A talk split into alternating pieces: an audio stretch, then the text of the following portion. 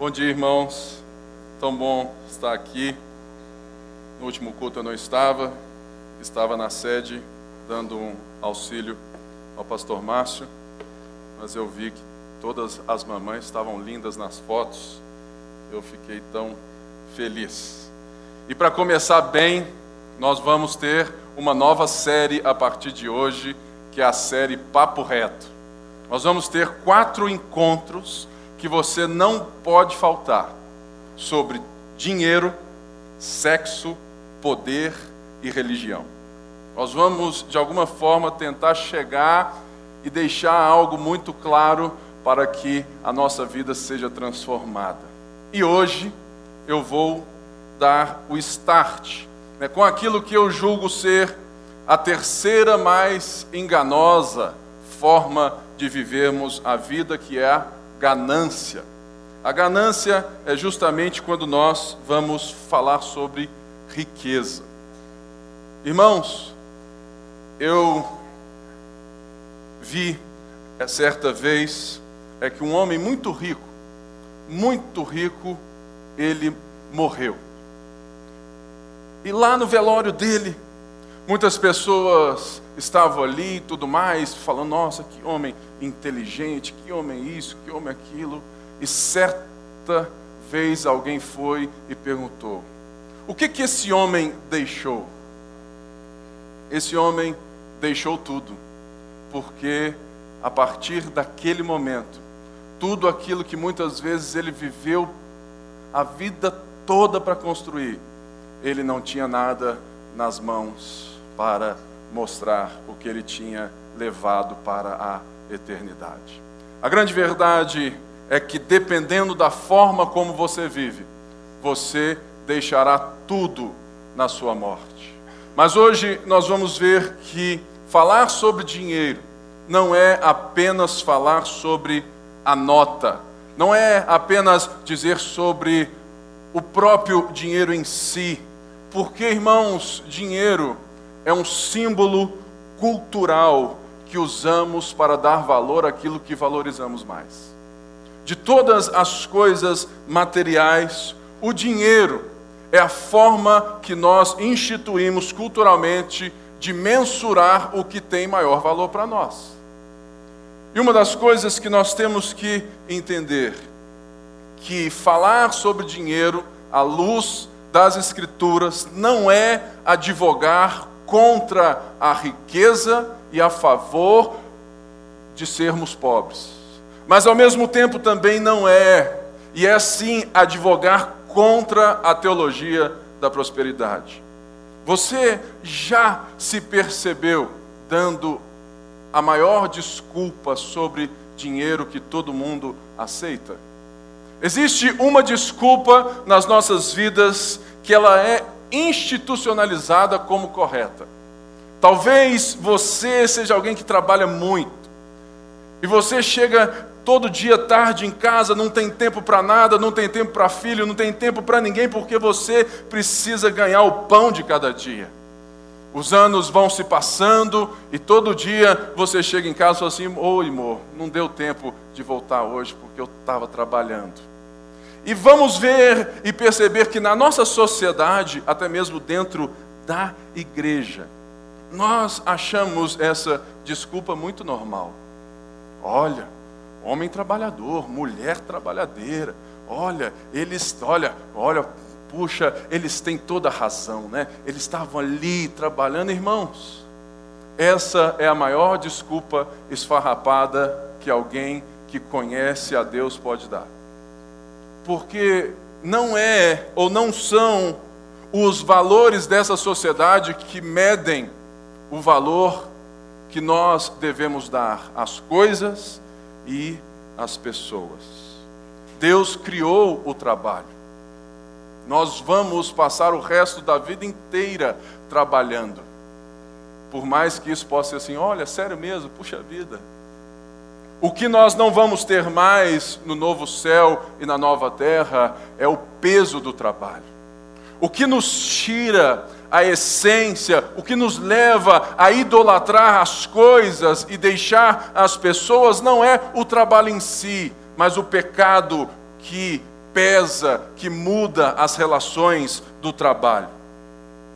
Nós somos bombardeados o tempo todo por uma valorização social daqueles que conquistaram e daqueles que não querem e que de fato não fazem aquilo que amam por causa de dinheiro. Quantos amigos meus escolheram a profissão não porque tinham talento e nem porque gostavam, escolheram porque era proporcionalmente mais fácil de ganhar dinheiro. E nós usamos um termo na nossa vida que está totalmente ligado a esse tempo do dinheiro, que é se dar bem na vida. Olha, você viu? Pipão se deu bem na vida. Tá bem, tá viajando de férias para Disney, para Europa, ó, esse cara tem valor.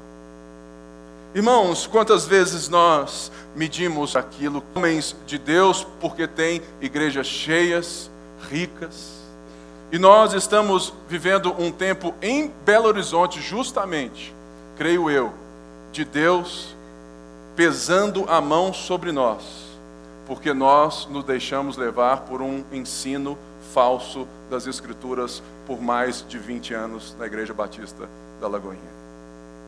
Justamente porque nós valorizamos aquilo que a sociedade dizia que era o sucesso. E tem hoje algo que eu, assim, qual música que eu posso trazer para vocês para que, que, que de fato você. Eu não vou ser como aquele pastor que foi e cantou, né? Música sertaneja, adorando a Deus. Não, irmãos, isso eu não vou fazer. Mas tem uma música que, que aqui que todo mundo sabe que tem tudo a ver com dinheiro. Quantos aqui já louvaram a Deus com como Zaqueu? Eu quero subir. Não tem? O mais alto que eu puder, só para viver e olhar para ti e chamar tua atenção para mim. Eu preciso de ti, Senhor. Se você nunca foi em um culto que tocou essa música, você é diferente.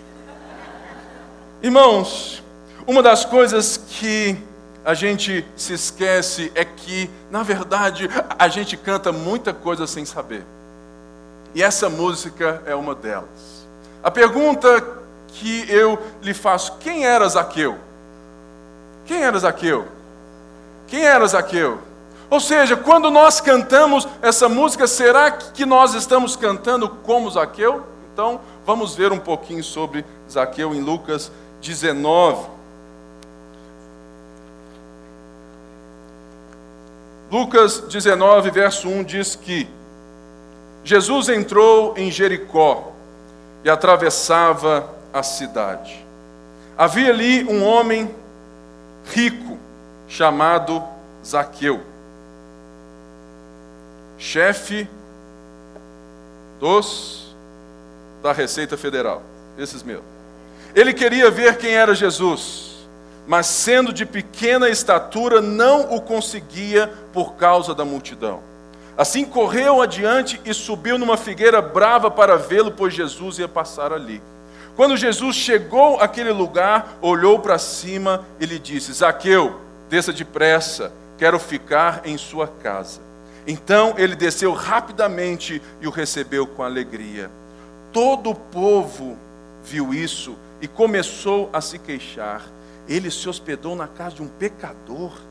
Mas Aqueu levantou-se e disse ao Senhor: Olha, Senhor, estou dando a metade dos meus bens aos pobres, e se de alguém extorquir alguma coisa, devolverei quatro vezes mais.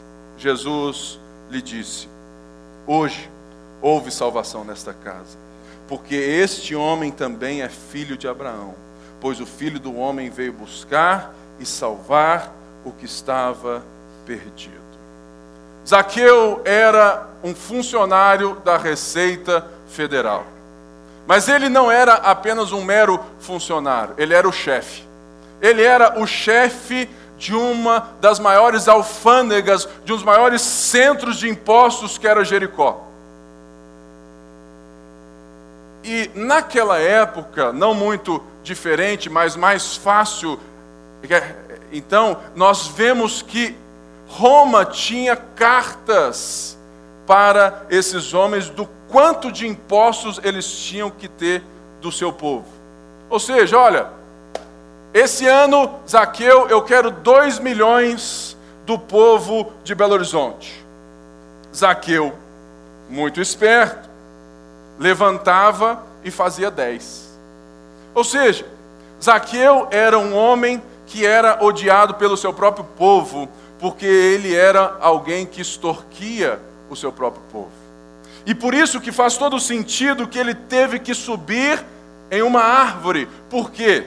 Porque um homem odiado pelo seu próprio povo, pequenininho, quer dizer que o povo não deixou ele chegar na beira da estrada. Falou, não, esse aí não, esse aí não pode ver não.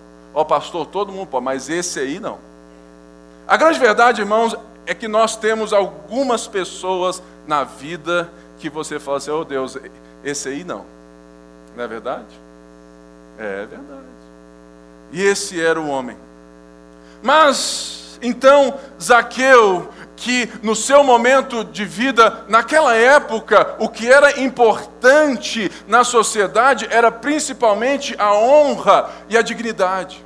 Ao subir numa árvore, um arque-coletor de impostos, um homem poderoso, um milionário da época, ele expõe às pessoas uma fraqueza. Ele se expõe.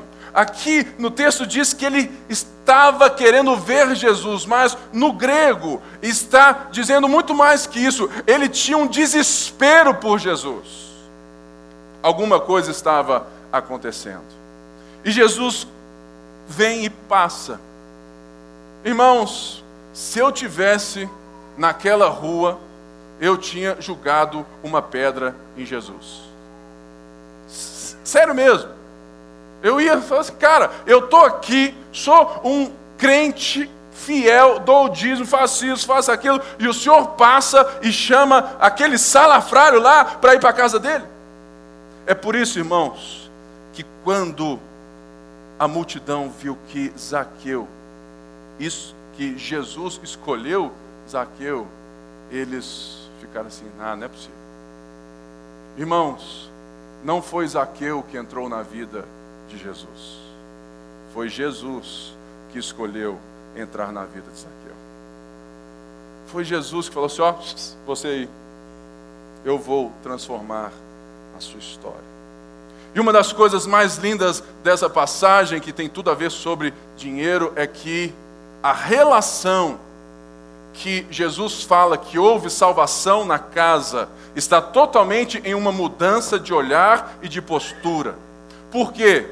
Porque Jesus, ao estender graça sobre Zaqueu, Jesus automaticamente transforma o Deus de Zaqueu em outro.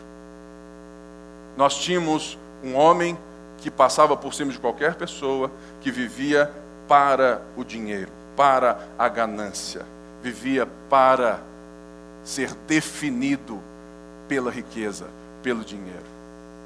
Mas ele, ao receber da graça de Deus, o que mostra que a salvação chegou na casa dele pelas palavras de Jesus, não foi que ele orou lá na frente e nem que ele passou a confessar Jesus com a sua boca.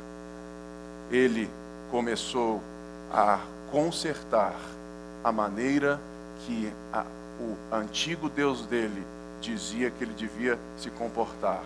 Agora, o Deus dele não era mais o dinheiro. Portanto, ele não se definia pelo dinheiro, e ele não se comportava, e ele não via as pessoas com cifrões na testa. Por isso, ele vem e diz: Olha, eu vou dar metade para os pobres. Ah, irmãos, Somente quem entende o tamanho da salvação entende o tamanho da doação. A grande verdade é que eu vejo muitas vezes em nós evangélicos, uma fé totalmente deturpada, porque nós continuamos muitas vezes tendo Deus como um fornecedor, mas o nosso Deus verdadeiro continua sendo dinheiro, sexo e poder. Por quê? Pela maneira como você se relaciona com essas coisas, demonstrará a maneira que você adora essas coisas. Por isso que Zaqueu logo fala assim: Olha, Senhor, eu estou dando metade dos meus bens aos pobres. Sabe por quê, irmãos? Porque Zaqueu entendeu que não era, que de fato não era aquilo a segurança dele. E que ele não precisava ter tudo o que ele tinha para ser seguro, porque agora ele estava seguro na pessoa de Jesus Cristo. Irmãos, e ele vem e diz: Olha, eu, eu, eu vou devolver quatro vezes mais do que eu extorqui das pessoas. Se Zaqueu fosse um bom judeu, ele tinha feito o que a lei mosaica tinha lhe pedido. Que era o quê? Devolver com 20% de ágio só. Só não, né? 20%. O que que Zaqueu faz? A transformação é tão grande no coração dele que ele sabe o tamanho do buraco e do tamanho dos estragos que ele fazia, que ele fala assim: "Olha, eu vou devolver o principal e mais 300%, quatro vezes mais". E o que me deixa maravilhado é que depois dessas falas, Jesus não fala nada sobre assim, falou, olha, você está um cara bom, parabéns. Não. O que Jesus fala, hoje houve salvação nesta casa. Irmãos, a forma como nos relacionamos com as coisas, principalmente com dinheiro, muitas vezes é um autorretrato de quem de fato manda na nossa casa, quem de fato manda no nosso coração. Por quê? Porque nós precisamos entender. A questão não é o quanto dinheiro nós temos. A questão não é ser rico ou pobre. A questão é o coração. A questão não é ter dinheiro no bolso. É ter o dinheiro no coração. E sobre isso eu quero dar duas reflexões para entrar em um outro texto. Ah, irmãos, como um pastor, eu vejo o tanto que nós somos atrasados em relação ao dízimo. Sabe por quê? Tem muita gente que continua dando dízimo achando que está fazendo um favor para Deus. Que está negociando ou abrindo as comportas do céu. Tem muita gente achando que o dízimo é uma obrigação religiosa. E na verdade, irmãos, eu não vejo, se você for ver no Novo Testamento, você não encontra referências ao dízimo. Sabe por quê? Porque o povo que foi salvo pela graça de Jesus, o dízimo é o mínimo do nosso princípio. É o mínimo. Por quê? Muita gente que vive para o dinheiro dá o dízimo como forma de se aliviar com Deus. Ó, oh, pastor, eu já fiz a minha parte. E fica aí, ó, sentado, mas não muda. Não, não. Já dei o dízimo, estou aqui, estou cumprindo a minha liturgia religiosa como um bom cristão. Não, irmão, você não é um bom cristão. Por quê? Porque você não está apenas cumprindo um rito religioso. Você não está apenas fazendo uma boa ação, mas o dízimo é justamente uma compreensão de que agora nós somos parte de uma família maior e que eu posso ter o dinheiro que eu tenho e agora eu sou capaz de não ser dominado pelo dinheiro, não ser seguro pelo dinheiro, e eu posso enxergar a necessidade dos outros irmãos e participar com eles.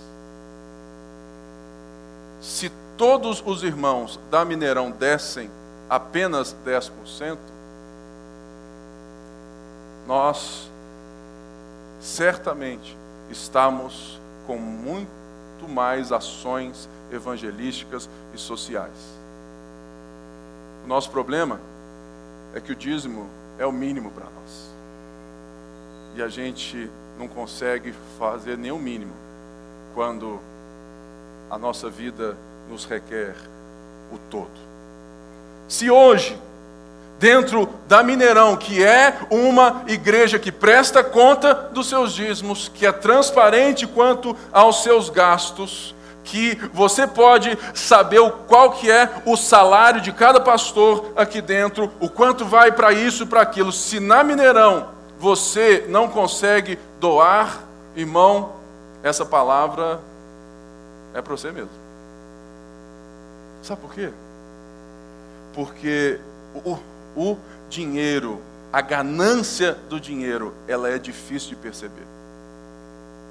Porque ela é difícil de perceber, porque nós vamos ver aquilo que Paulo fala a Timóteo, lá na sua carta, no, é, lá, lá no capítulo 6 de 1 a Timóteo. Sabe, irmãos, a, a ganância, ela nos faz esconder a realidade. Porque ela é difícil de perceber. Porque nós não vamos enxergar, às vezes, um ídolo que se esconde a partir de boas ações. Por quê? A ganância não é apenas amor ao dinheiro, mas também a ansiedade excessiva por causa dele. Não apenas pelo dinheiro em si, mas por viver a vida a partir do que dinheiro pode dar. Irmãos, reflita muito bem. Qual que é a sua compreensão de boa vida? O que é para você uma vida que seja uma vida bem-sucedida para você. No consciente social pós-moderno capitalista, nós vemos ideologias brigando porque tem o mesmo Deus. Os socialistas, os comunistas têm o mesmo Deus dos capitalistas: o dinheiro. Por quê? Porque muitas das vezes é aquilo que nós precisamos entender. O que você entende como a boa vida irá determinar o que você caminha como e como você lida com dinheiro. Se você acha que ser alguém bem-sucedido é ter dinheiro guardado, uma boa casa, um bom carro, bons filhos, uma boa esposa, um bom esposo. Se você acha que isso é o sucesso da sua história, você lida com a vida em nome de Jesus como os pagãos. Por quê? Porque em nome de Jesus você faz aquilo que todo mundo quer fazer. É uma sabe, irmãos, é uma percepção pequena que o dinheiro nos oprime. Viver para conquistar bens materiais, viver na ânsia por isso e não ter aquilo que a eternidade nos traz é pequeno demais, por quê? Porque todo cristão que foi salvo pela graça de Jesus Cristo e agora vive para a eternidade e pela eternidade, ele não se apega mais naquilo que na sua morte ele não pode levar. E Paulo escreve a Timóteo a respeito disso a partir do verso 3, lá, aqui no capítulo 6. Se alguém ensina falsas doutrinas e não concorda com a sã doutrina de nosso Senhor Jesus Cristo, e com o ensino que é segundo a piedade, é orgulhoso e nada entende. Esse tal mostra um interesse doentio por controvérsias e contentas acerca de palavras que resultam em inveja, brigas, difamações, suspeitas malignas e atritos constantes entre pessoas que têm a mente corrompida e que são privados da verdade, os quais pensam que a piedade é fonte de lucro. De fato, a piedade com contentamento é grande fonte de lucro, pois nada trouxemos para este mundo e dele nada podemos levar. Por isso, tendo o que comer e com o que vestir, estejamos com isso satisfeitos. Os que querem ficar ricos caem em tentação, em armadilhas e em muitos desejos descontrolados e nocivos, que levam os homens a mergulharem na ruína e na destruição, pois o amor ao dinheiro é a raiz de todos os males. Algumas pessoas, por cobiçarem o dinheiro, desviaram-se da fé e se atormentaram a si mesmas com muitos sofrimentos. Verso 11: Você, porém, homem de Deus, fuja de tudo isso e busque a justiça, a piedade, a fé, o amor, a perseverança e a mansidão. O que Paulo está aqui dizendo ao seu filho na fé, agora já um bispo de Éfeso, ele está, uma, dizendo que a ganância suprime a verdade. Irmãos, a grande verdade é que nós temos a tendência de inventarmos uma nova verdade para dar vazão aos nossos desejos. Sempre que você quer muito alguma coisa e você sabe que ela não é o melhor para você, a primeira coisa que nós fazemos é o que? Tentar achar lastro de verdade para conseguir fazer essas coisas. Todo cristão que não está conseguindo lidar com essas coisas, com esses deuses sociais, com, com o próprio dinheiro, ele começa a vasculhar no YouTube, na Bíblia, outros teólogos, outros ensinos para ver se ele consegue se enquadrar. Irmãos, existe um ensino que faz sucesso no Brasil, que é justamente as falsas doutrinas que Paulo está dizendo. É a teologia da prosperidade. É justamente colocar a mensagem do Evangelho a partir do gosto da sociedade. É transformar a mensagem diante daquilo que o público anseia. E Paulo diz que se alguém ensina falsas doutrinas e não concorda com a sã doutrina de nosso Senhor Jesus Cristo, que é, que é e com o ensino que é segundo a piedade, é orgulhoso e nada entende. E Paulo diz que essas pessoas estão suprimindo a verdade por causa de lucro. Irmãos, o pecado rejeita a luz da verdade. Nós não estamos aqui porque nós às vezes temos, ou, ou que somos vítimas das trevas. Nós somos muitas vezes idólatras, nós não sabemos lidar com o dinheiro da forma certa porque nós amamos as trevas.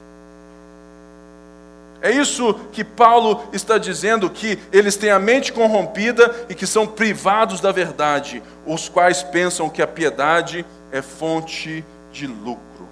Quando a verdade é suprimida, a luz rejeitada e a glória de Deus desconsiderada, outra coisa sempre toma o lugar.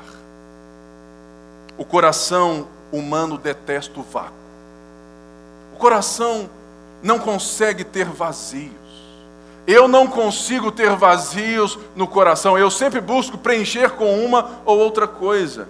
E o que nós estamos vendo aqui que quando o homem suprime a verdade porque ama mais as trevas do que a luz, ele nunca deixa o vazio que ele suprimiu a Deus, que ele falou, Deus, cala a boca e fica para lá, porque não é isso que eu quero, não é isso que eu quero, eu quero ser rico, eu quero é buscar essa nova vida, eu quero, eu preciso ser identificado com alguém que é trabalhador e que deu certo na vida, porque é assim que a sociedade está falando, Deus.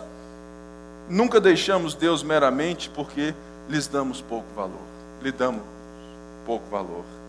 Sempre trocamos Deus por algo que valorizamos mais. Sempre trocamos a Deus por algo que valorizamos mais. Todo ensino herético da igreja evangélica demonstra um Deus que é maior do que o nosso Senhor Jesus Cristo no coração desses hereges. Porque, irmãos, não sei quanto a você, mas eu já vi. Eu já vi muito pastor religioso. E às vezes, até mesmo, a gente se pega nessa. Que usa da piedade, usa da carinha de bonzinho, usa do conhecimento bíblico, usa da roupinha de crente, do cheiro de crente, do linguajar de crente, mas o que ele está mesmo ali é vivendo uma carreira, vivendo um propósito interno de ser bem-sucedido a partir da fé. E Paulo está dizendo: olha, a mente desse povo é corrompida, eles são privados da verdade, eles querem é ganhar dinheiro na religião. Eu já disse, existem três, existem três formas de você ficar milionário se você não tiver escrúpulos. Três formas. Duas delas a gente vê a todo lado. Uma, venda de droga.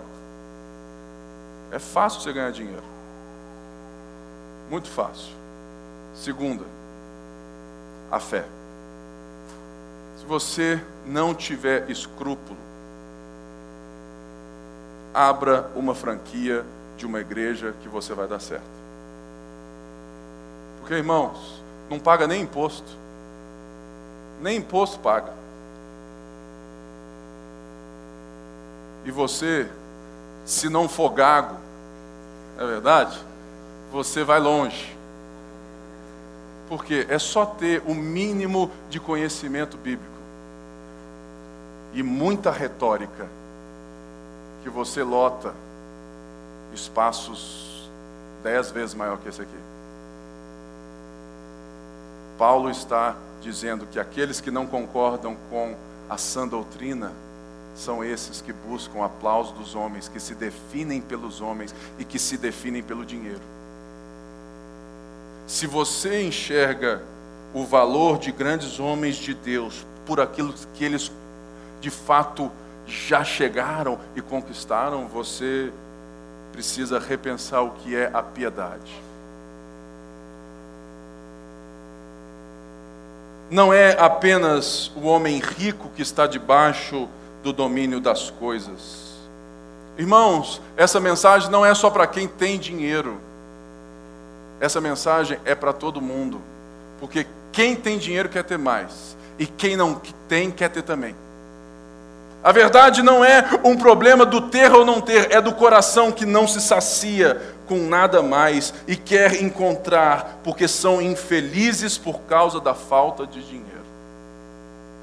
Isso é a característica daquilo que Paulo está dizendo, o amor ao dinheiro, a idolatria.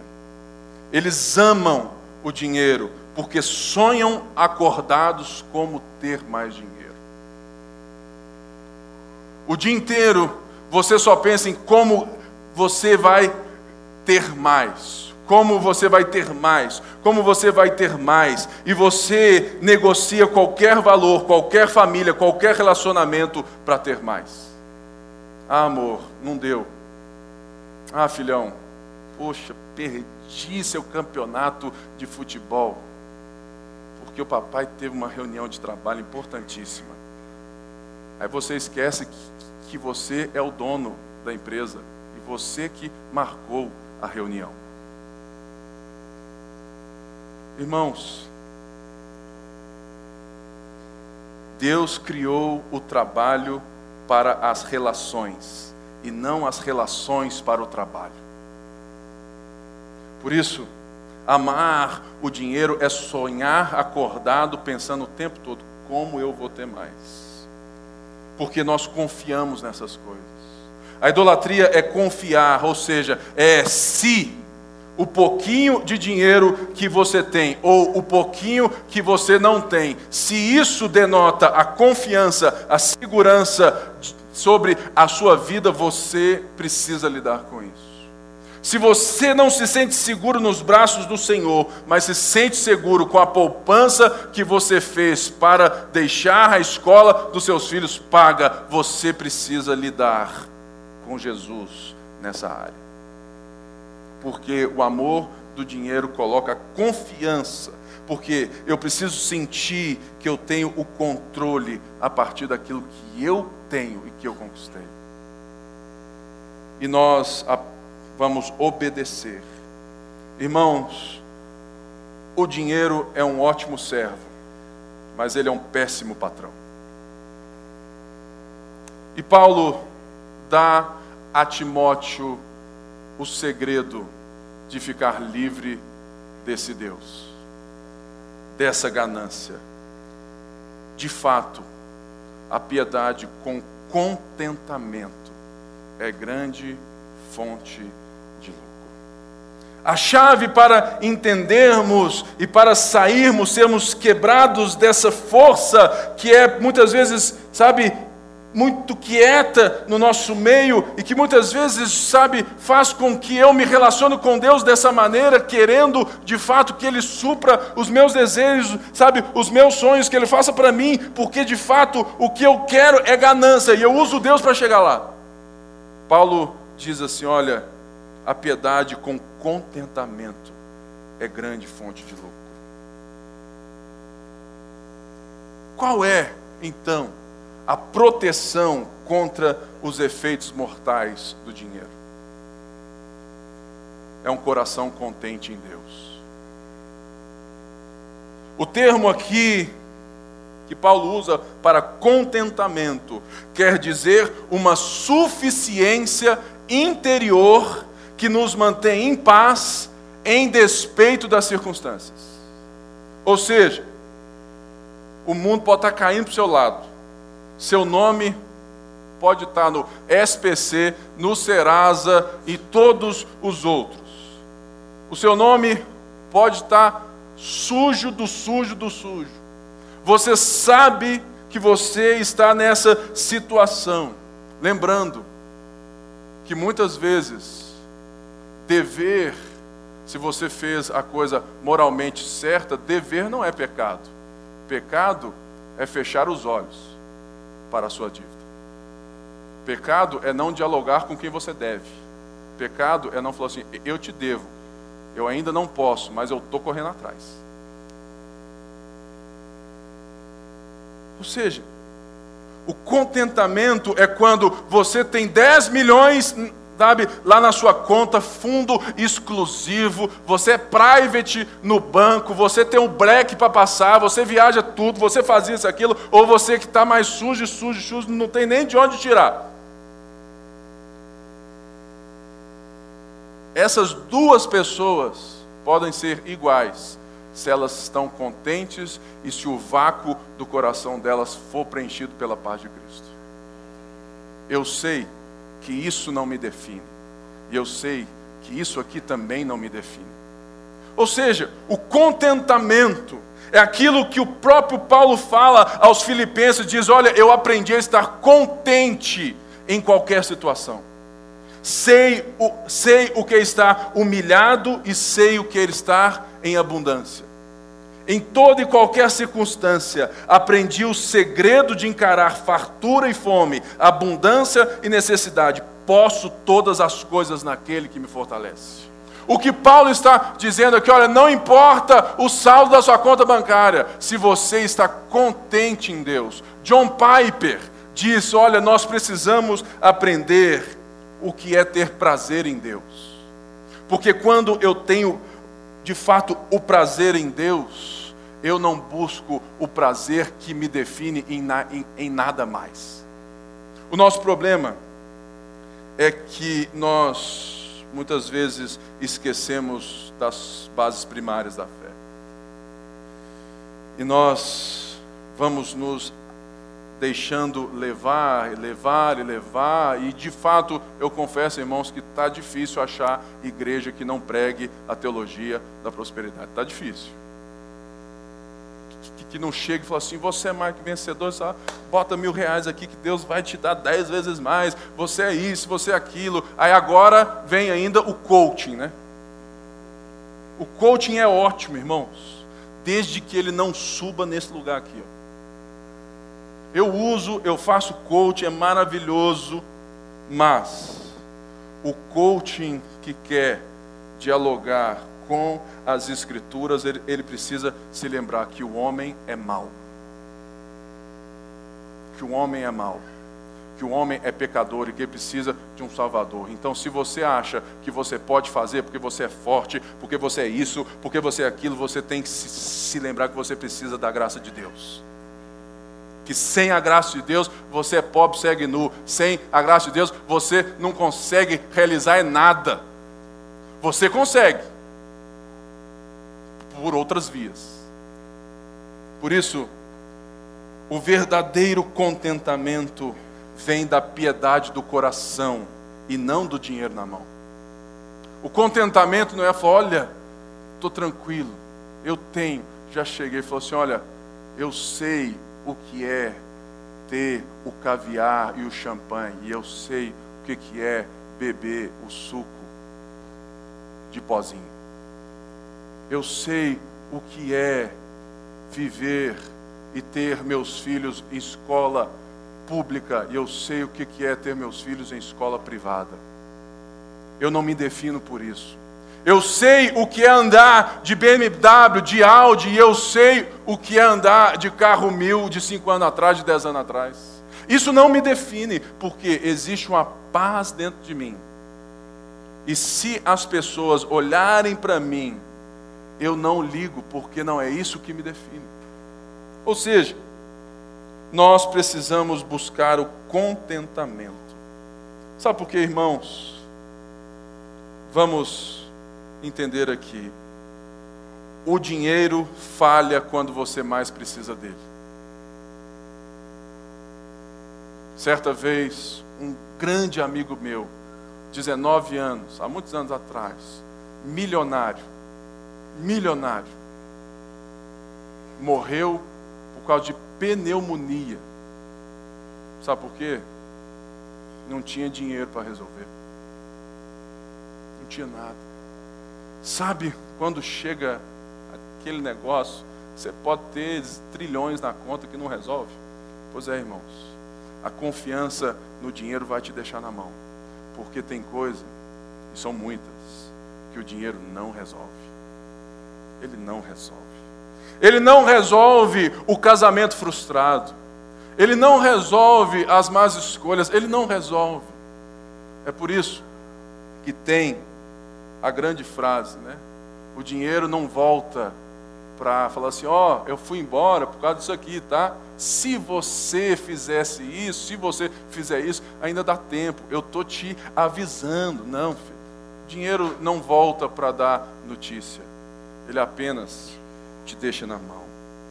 Quem ama o dinheiro nunca se satisfará com ele. Nem quem ama a riqueza com seus rendimentos isso também é vaidade. Eclesiastes 5:10. O dinheiro também nos torna nocivos. Paulo diz aqui que ele nos torna nocivos. O dinheiro não apenas nos decepciona, irmãos, nos engana ou nos sufoca, mas tem o poder de nos tornar nocivos às pessoas e não somente para nós mesmos. Quando você se vê na, na necessidade, você faz de tudo. Eu já vi pastor de igreja fazer nota falsa para trocar em banco, porque tinha que pagar conta. Eu já vi empresário crente dar cheque trocando em factory, porque precisava de pagar em conta e o cheque não tinha lastro. Eu já vi tanta coisa, irmão. E eu também já me vi fazendo tanta coisa. Porque quando o instinto é maior do que o caráter, a gente devora uns aos outros mesmos. Somente alguém que é contente em Deus, que é pleno em Deus, consegue parar e falar assim: ó, oh, isso aí eu não vou fazer. Eu vou é pedir ajuda ao meu irmão.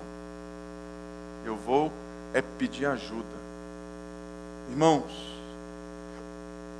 ele nos torna nocivos porque quando o instinto e a necessidade de, de, resolver as coisas vem e tem um vácuo no coração, tem um vazio no coração que Deus não preenche, eu faço de tudo para não perder a minha identidade no dinheiro. A gente precisa entender que a conversão para Cristo, ela converge e ela muda toda a maneira como que a gente lida com todas as coisas. E Paulo fecha dizendo o que devemos buscar. E antes disso, eu quero te dar mais uma coisa. Qual que é a maneira correta de lidar com o dinheiro? Gere relacionamento com dinheiro. Use o dinheiro para gerar relacionamento e, e, e gerar relações eternas.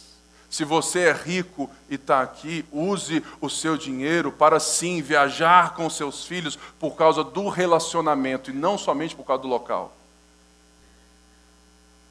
Quantas vezes você fala, ah, vou lá para a Disney. Aí você chega lá na Disney, você pagou uma fábula, dólar, sabe, caro, quatro reais, e você está lá, lá na Disney, nervoso no parque, nervoso, brigando com sua esposa, com seus filhos, nervoso. Meu irmão, você gastou a grana para estar tá ali, você tem que se relacionar, você tem que viver o momento que o dinheiro te proporcionou, mas se você não viver o relacionamento, ele não é eterno. O dinheiro pode ser um bom servo para gerar eternidade de relacionamentos, mas ele é um péssimo patrão porque ele te oprime e te leva a brigar com todo mundo. Pode viajar para o mundo inteiro, pode ir para todo lugar, vai nos melhores restaurantes, faz, faz, mas faça gerando relacionamento. Valorize o relacionamento e não o caviar. Valorize o relacionamento e não a Coca Zero.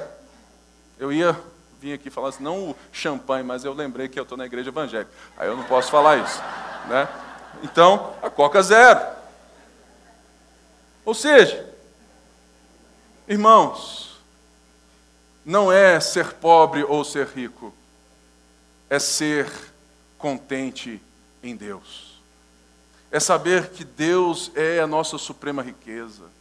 E o que Paulo chama Timóteo a fazer? Verso 11, Paulo diz assim: Tu, porém, homem de Deus.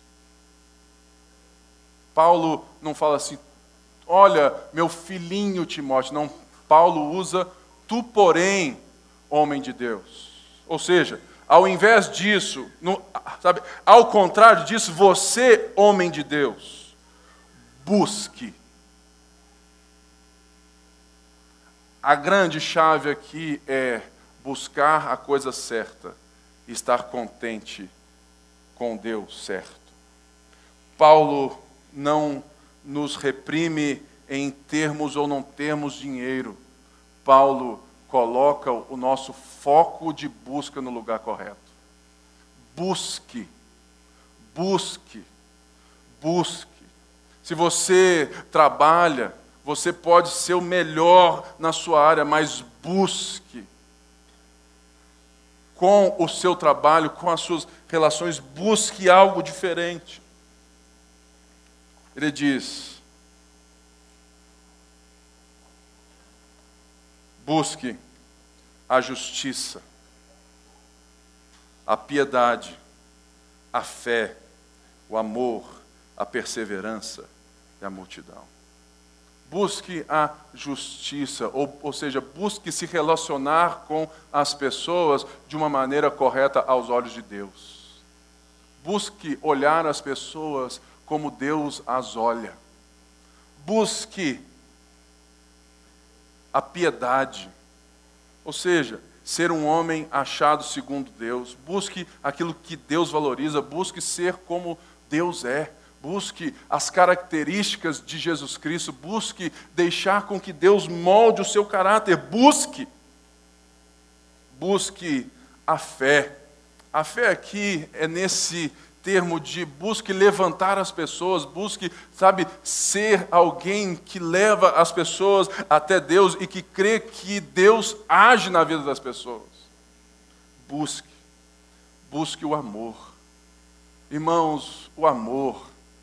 O amor é justamente a nossa capacidade de fazer o bem para o outro sem olhar a mim mesmo.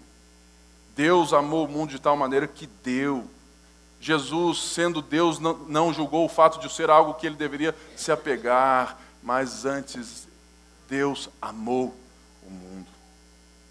Busque a perseverança.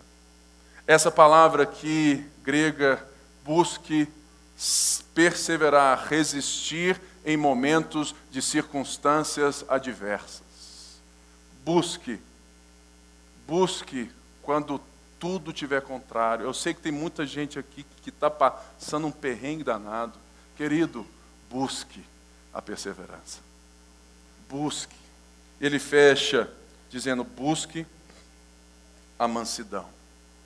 Esse termo aqui é um termo tão difícil para nós. Busque se relacionar da forma correta com pessoas difíceis. Ah, queridão. Porque quando existe um coração contente, eu consigo olhar para aquele irmãozinho, sabe aquele irmãozinho? Aquele chefe chato, aquele cara que pega no meu pé, sabe aquele? Pois é, mansidão. É a capacidade que eu tenho de olhar para alguém que me oprime, que, que, que me enche o saco, e de olhar para ele assim, tá bom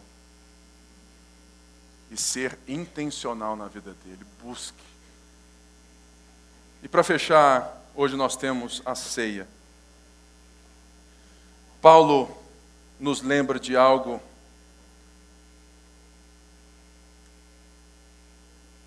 em uma é das suas cartas e diz assim: Pois vocês conhecem a graça de nosso Senhor Jesus Cristo, que sendo rico, se fez pobre por amor de vocês. Para que por meio da sua pobreza vocês se tornassem ricos. Irmãos, nós temos nas mãos a lembrança. Não de um homem que se fez de bonzinho. Falou assim, ah, ah vou lá dar um help para essa galera. Não, irmãos. Paulo é categórico. Deus se fez homem. O Verbo se fez carne, João já disse, e habitou entre nós. Vimos a sua glória. Paulo diz, sabe, Deus, olha, tende a mesma atitude que houve em Cristo Jesus, porque sendo Deus, sendo rico, sendo dono de tudo, sendo o poderoso chefão. Ele se fez pobre, se fez homem, se fez servo, até a morte e morte de cruz. Mas a riqueza que Cristo nos concede e que a gente celebra não é a riqueza que o caixão não leva é a riqueza que a morte não pode conter. É a riqueza que os relacionamentos podem propagar.